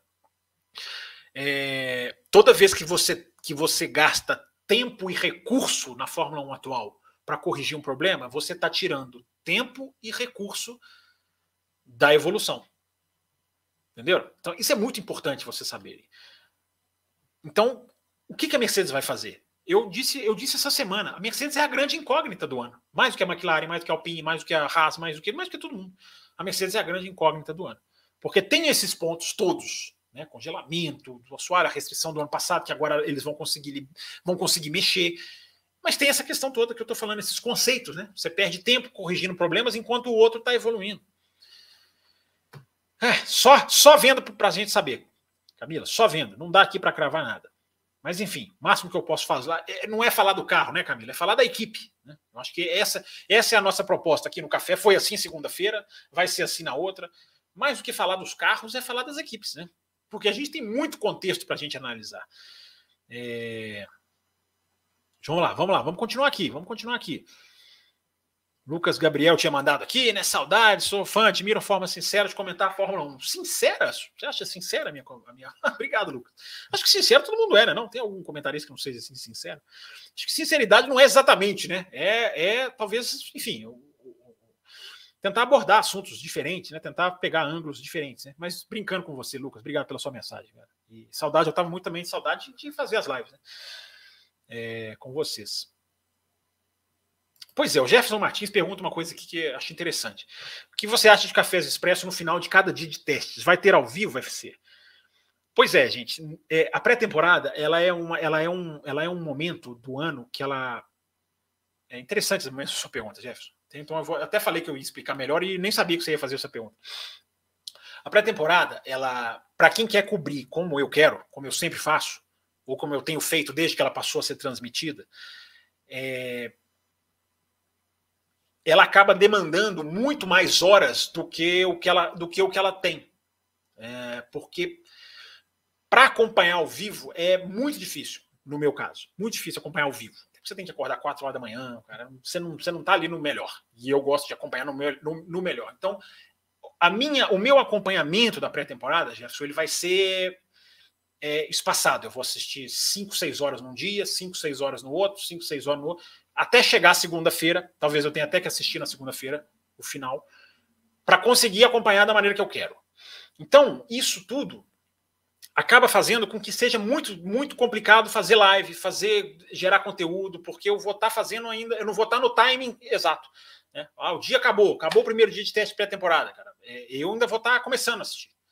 E não é assistir por assistir, embora a transmissão tenha coisas que você, você, eu acho fundamental você assistir, porque você pesca coisas que vão além da folha de tempos.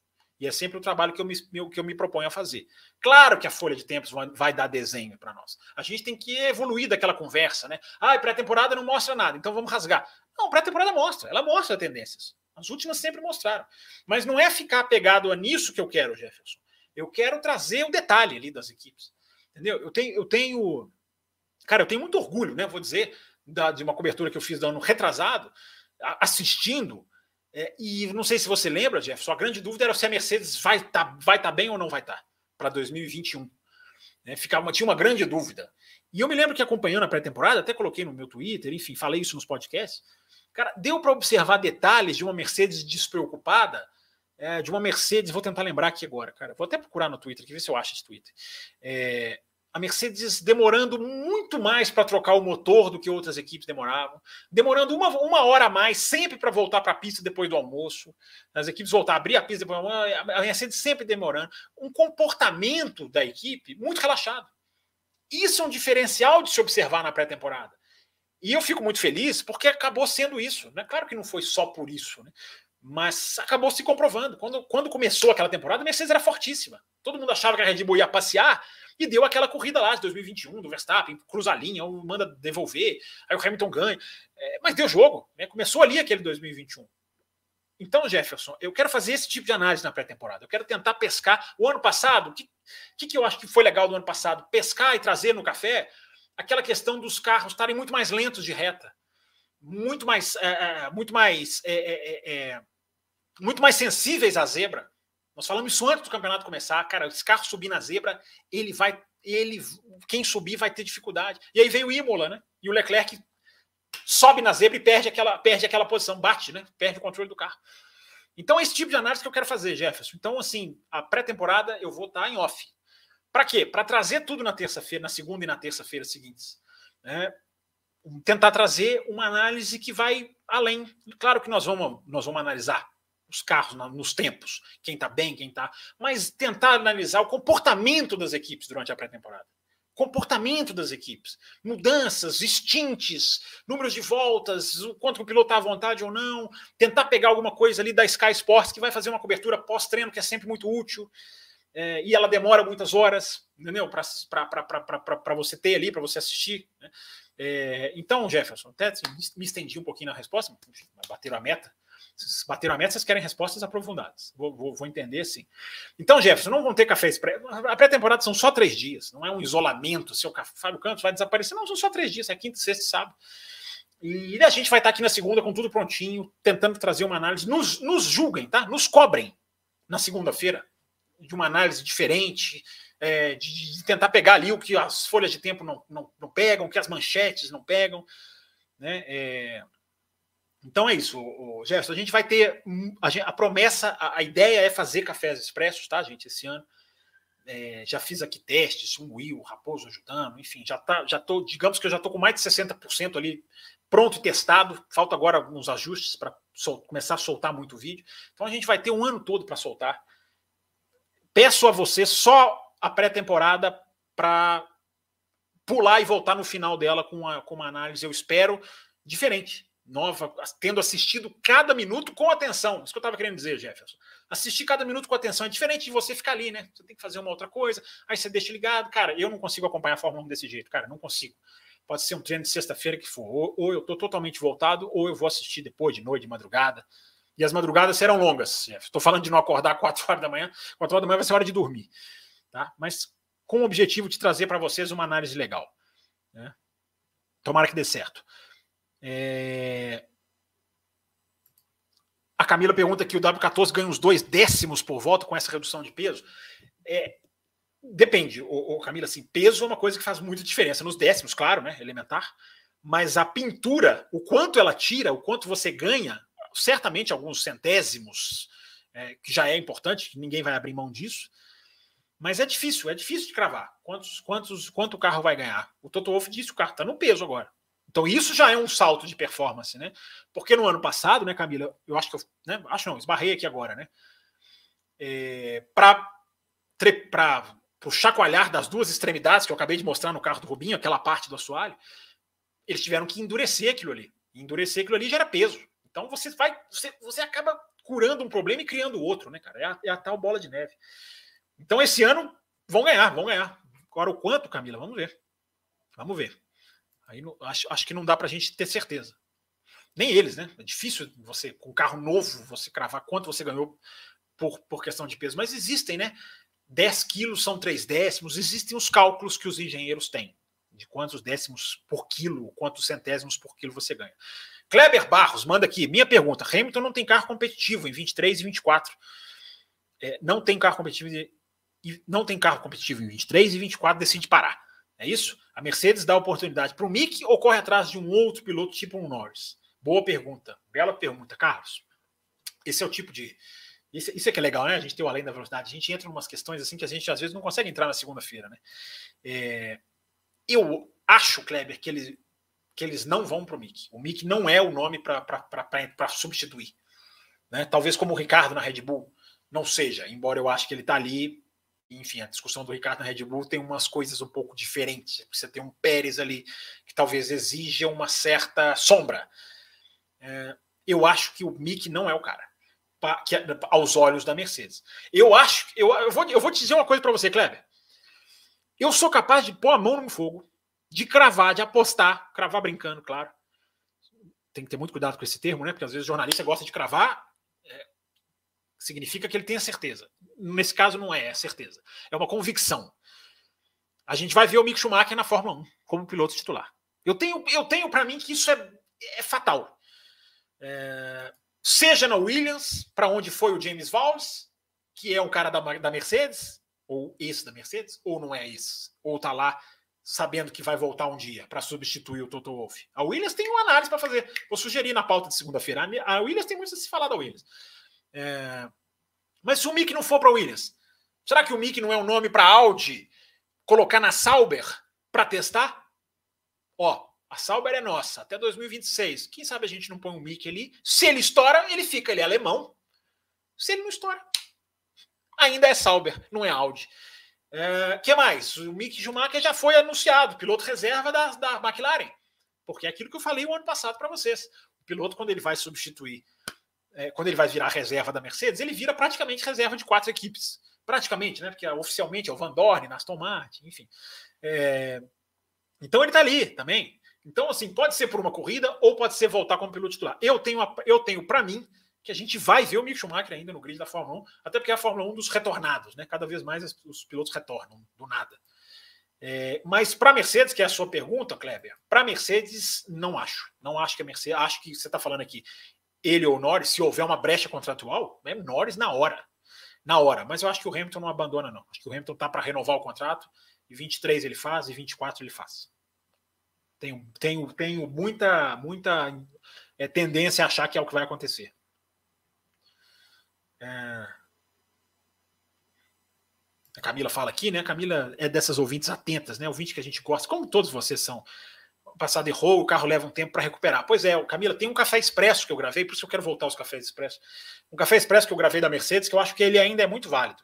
Porque foi no comecinho do ano passado, todo mundo falando porpoising, porpoising, porpoising, e o título do café expresso, só você entrar aqui na aba de vídeos do café, é, o título do, do, do, do Café Expresso era não é o porpoise o único problema. Os problemas são muito maiores. Era o problema da suspensão, era o problema do peso, era o problema do pneu, de não conseguir chegar às temperaturas do pneu, ou seja, classifica mal. Tem até bons instintos de corrida. Então são coisas, né? São coisas que a gente analisa aí pra, da, da, da Fórmula 1 e tenta levar para vocês. A comatora pergunta qual piloto vai ficar calvo primeiro. Cara. Faça a menor ideia. O Vettel. É, faça ideia, o Vettel. É, o Márcio Shibazaki está aqui também, mandando boa noite. Legal ver a galera voltando, né? Saudades aqui dos nomes de vocês aqui. É... O Kleber Barros fala aqui, ó. Depois que eu vi nos Estados Unidos, o Alonso bateu, bateu, no, bateu com o Stroll, parar no box, voltar para a corrida e escalar geral, não duvido mais nada do Alonso. É uma peça muito importante para qualquer equipe. Concordo plenamente, Kleber. Kleber, concordo plenamente. Acho que é um, é um fator, o Alonso é um fator que faz diferença. Façam como o Shibazaki, tá, gente? Já deixou o like dele. Vamos, vamos mais um pouquinho, tá? Vamos mais um pouquinho aqui. É... O Walter Soares. Legal, Walter, bem-vindo. Pelo amor, me diz, me diz que a Mercedes tem chance esse ano. É, já falei bastante da Mercedes aqui, cara. É, acho, acho muito difícil, mas não dá para cravar que sim nem que não, né? É a Mercedes, né? É, o Henrique Padre diz aqui que eu sou uma biblioteca. Não, eu estou à frente aqui de uma biblioteca. Mas obrigado aqui, Henrique. Obrigado, cara, pela sua, pela sua mensagem. Seja bem-vindo aqui ao café. Espero que goste aqui das nossas lives. Teremos mais durante o ano. Rodrigo Vilaverde dando aqui uma boa noite a todos. Uma, uma, boa colocação aqui do Rodrigo, né? Quanto mais preto no carro significa uma incompetência em fazer um carro mais leve. Conceitualmente você não está errado, Rodrigo, mas é uma dificuldade da Fórmula 1 atual. Porque essa Fórmula 1 atual, quando ela veio com esse carro novo, ela veio com um monte de exigência de, de estrutura de impacto.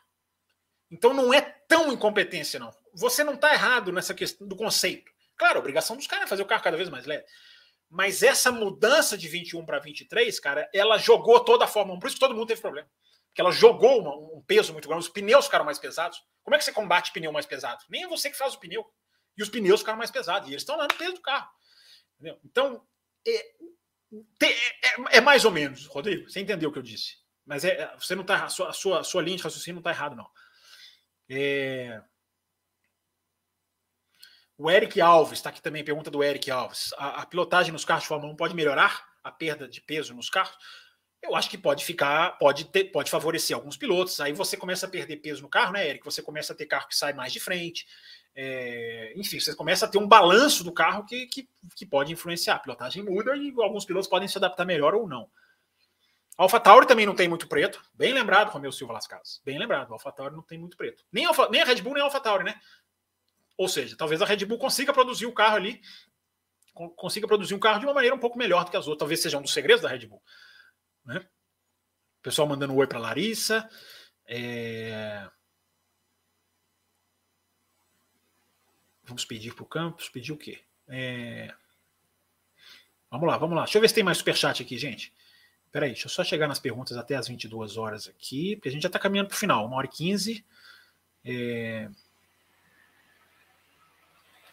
Boa pergunta do Romeu Silva Las Casas aqui, superchat dele. É... O pneu C0 vai ser usado esse ano? Vai. Vai ser usado. Está na lista. Se está na lista da Pirelli, vai ser usado. O pneu C0, Romeu, é sempre bom dizer, né? O C0 nada mais é do que o C1 do ano passado. É exatamente, só mudou o nome. O C1 é o novo. Tá? Eu sei que eu vou complicar aqui para um monte de gente. O novo pneu é o C1.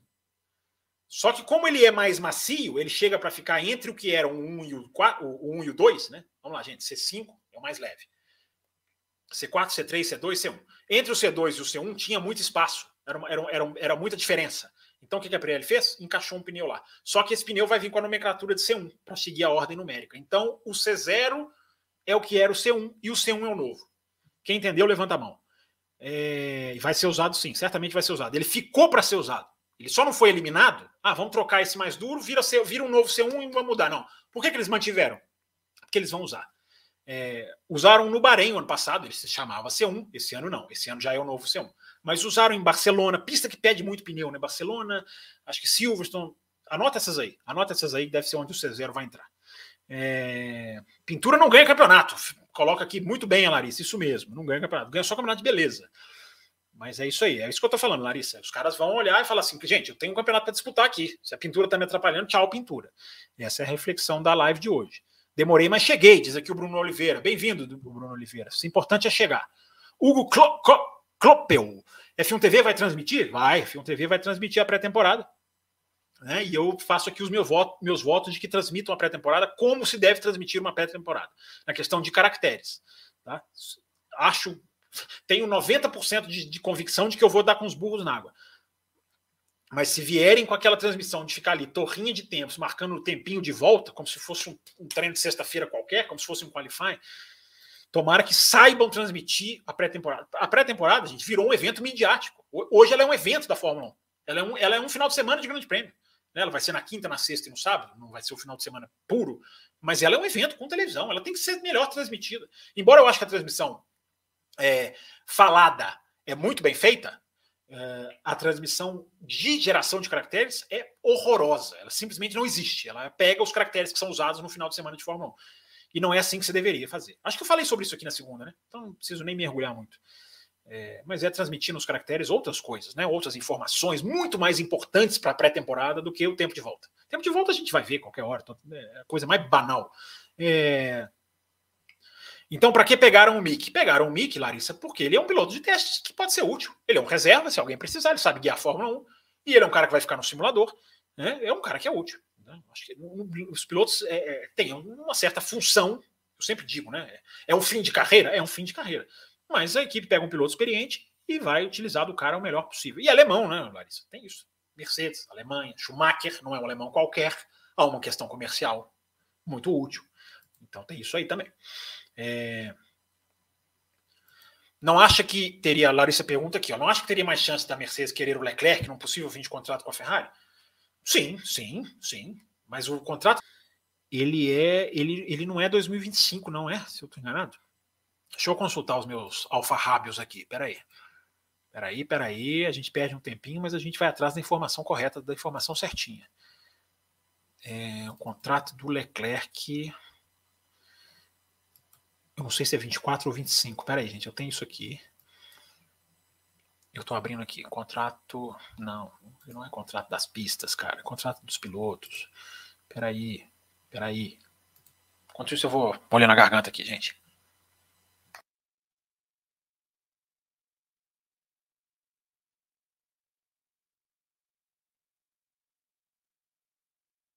É, Larissa, na verdade o Leclerc termina antes do Norris. O Norris vai até 2025, o Leclerc termina em 2024.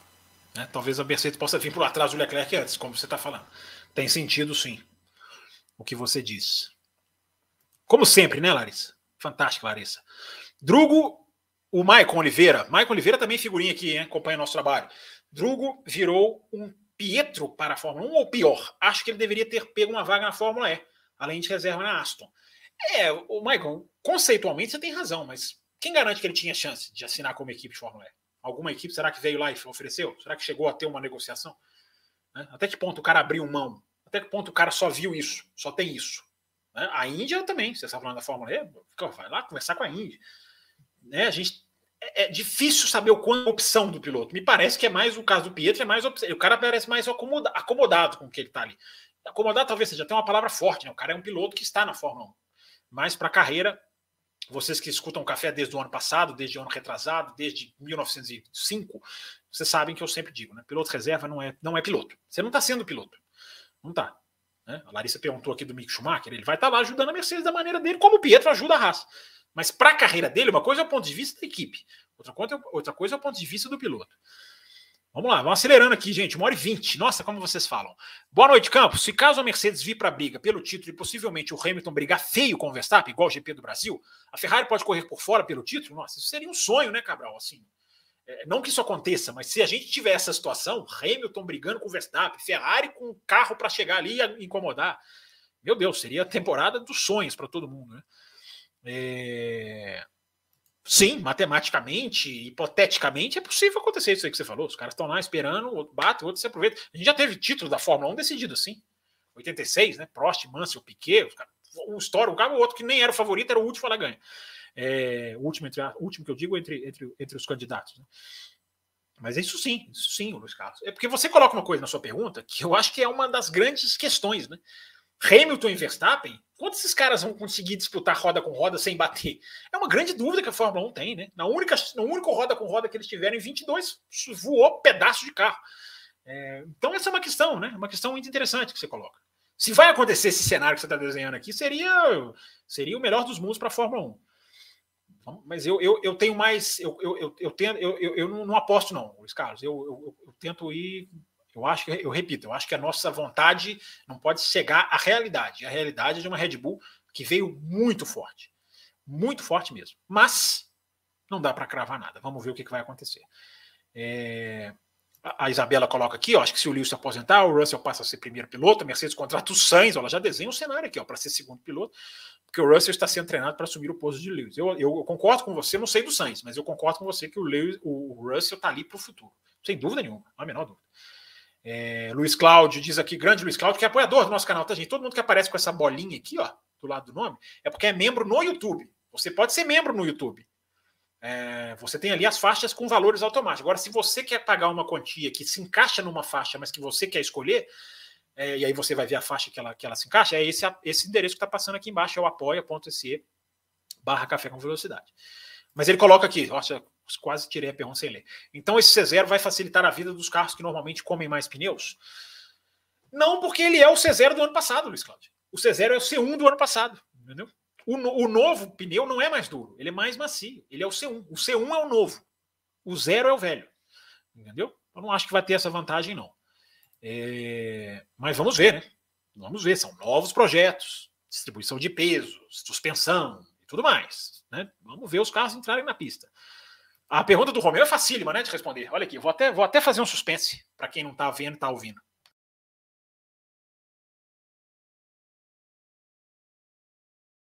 O Vasser vai dar um jeito na Ferrari? É uma pergunta simples e facílima, né, Romeu, de responder. Direta. É... Não cabe. Vamos lá, Romeu. Não cabe ao Vasser, eu acho, dar um jeito na Ferrari. Eu acho que cabe a Ferrari dar um jeito em si mesma. O Vasser é parte desse, desse, desse processo, é parte desse jogo. Tem responsabilidade? Terá responsabilidade. Agora, achar que o Vasser é a peça que vai vir e vai resolver tudo, eu acho que a Ferrari tem problemas maiores do que esse. A Ferrari tem o problema do desenvolvimento do carro, que foi para o lado errado no ano passado. Tem esse problema do motor, que precisa ser corrigido. Dizem que foi, mas vamos ver só na pista. A Ferrari tem o problema da estratégia. Aí o Vasser pode ter mais mais jogo de ação. É, então a Ferrari tem muita coisa, muita coisa para resolver. O Vasser é uma peça que vem para isso. É, a, Ferrari é uma, a Ferrari tem uma pressão política interna gigantesca. Isso não é um nome que define. Existe uma coisa, Vasser, a imprensa inglesa, o Vasser, Romeu Vasser, vou te chamar só assim agora. Romeu Vasser, existe uma coisa que a imprensa inglesa está tá se pegando muito, cara. Alguns sites estão se, sendo bem, bem, chamaram bastante atenção de que a nomenclatura do cargo do Vasser não é a mesma da nomenclatura do cargo do Binotto. Isso pode ser um detalhe, mas pode não ser. O cargo do Binotto era maior na nomenclatura do, car do cargo. O do Vasser é mais estrito à equipe. Será que isso é porque o pessoal lá de o topo do comando da Ferrari vai se meter mais? É uma dúvida que alguns jornalistas têm. Eles, será que eles vão se intrometer mais? Eu acho que o caminho era o, reverso, era se intrometer menos. É deixar o Vasser aclimatar-se para fazer o que tem que ser feito, ou identificar o que tem que ser identificado. Mas essa mudança na nomenclatura do cargo, que eu, eu realmente eu devia ter anotado, né? É, é, uma nomenclatura diferente. Talvez eu traga na próxima segunda. É, é questão de nomenclatura mesmo, mas que a do, do Binotto era assim, era, era, era, era mais chefe. No nome, eu só estou falando de nome do cargo, então isso pode não ter a menor diferença. Mas alguns jornalistas espertos pegaram isso e eu acho que é interessante para trazer para vocês. É, então, será que a estrutura da Ferrari vai mudar? O Vasser vai ter mais comando, vai ter menos? O Jean Todt, o Ross Brown, aquela época, os caras eram totalmente blindados. A época que a Ferrari virou, viveu a sua época de ouro. Aqueles caras ali não entravam politicagem. Eu já contei várias vezes a história do Ross Brown, que chegou na mesa dele no primeiro dia, estava cheio de jornal da imprensa italiana, ele falou: tira isso daqui. Para quê? Vamos trabalhar sem ficar olhando a imprensa. Então, assim, então são esses detalhes, né, o, o, o Romeu? É muito difícil responder a sua pergunta. O que eu estou muito curioso com o Vasser é a postura da Ferrari com seus pilotos. Se o Binotto caiu, por que não favoreceu o Leclerc? Também, claro que não foi só por isso. Mas se isso não pesou muito, e aí você traz um Vasser, o Romeu Vasser, você traz um Vasser, que é assim com o Leclerc, que ajudou a construir o Leclerc na base, foi chefe dele, que trabalhou com Leclerc na Sauber, no primeiro ano dele na Fórmula 1. E aí, será que isso é coincidência? Eu espero que seja. Tomara que o Leclerc, o Leclerc, que o Vasser não chegue.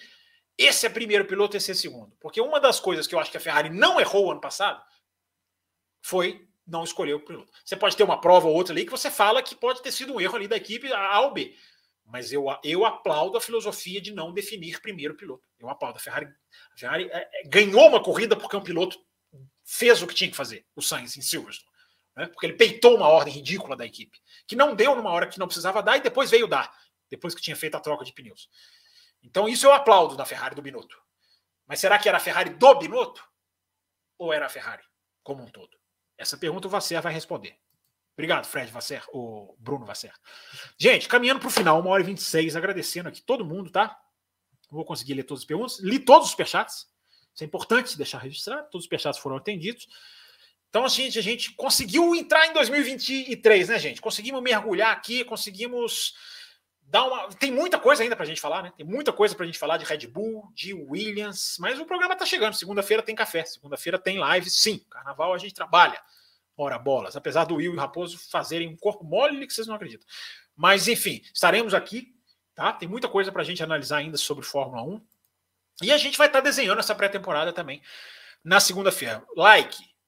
Eu espero que todos já tenham deixado. Ajuda a compartilhar o café. Se você gostou dessa live, se você acha que essa live pode ser vista por outros fãs de Fórmula 1 que você conhece, ou um grupo de WhatsApp que você não conhece todo mundo, mas você sabe que estão pessoas que gostam e você acha que a live merece, é... compartilhe essa live, cara. Compartilhe lá, clique no Twitter, compartilhe, retuita. Além no carnaval, gostei, hein? Não vai ter. O, Além da Velocidade, pelo motivo que eu expliquei, na próxima quinta já tem pré-temporada. O Além da Velocidade volta na outra semana. Mas entre, entre esse tempo pode ter alguma surpresa para vocês, né? Nesse meio tempo. Ou até a surpresa da próxima, da, da própria Fórmula 1, tá? Acompanhando muito de perto, tá, gente? Tuitei sobre isso hoje, a questão do Andretti, a questão de novas equipes, o processo que está aberto, se encerra nessa sexta-feira, mas enfim, processo, primeira etapa do processo de novas equipes da Fórmula 1, que é muito uh, importante. Obrigado, Bruno Oliveira, deixou a mensagem dele aqui também, o Luiz Cabral, a Larissa deixou mais mensagens aqui também, Luiz Cláudio, gente, não deu tempo de ler todas, felizmente, né? Porque vocês são feras, vocês ajudaram muito a live. Que faltar pergunta, que é um receio que eu tinha, né? Não sei qual seria a audiência, e vocês mataram muito bem. Obrigado, gente. Segunda-feira, em Café com Velocidade, muito sobre a pré-temporada da Fórmula 1. O Carlos Eduardo não quer deixar o programa acabar. Ele diz ele que tem superchat dele para trás. Lá vou eu correr atrás aqui. Superchat do Carlos. É, vamos lá, Carlos. Vamos lá, hein? Se, eu, se eu não estiver caindo numa pegadinha sua. Não tô vendo, não, hein, seu Carlos. Ah, superchat, não, Lito Brasileiro. O seu da China. É...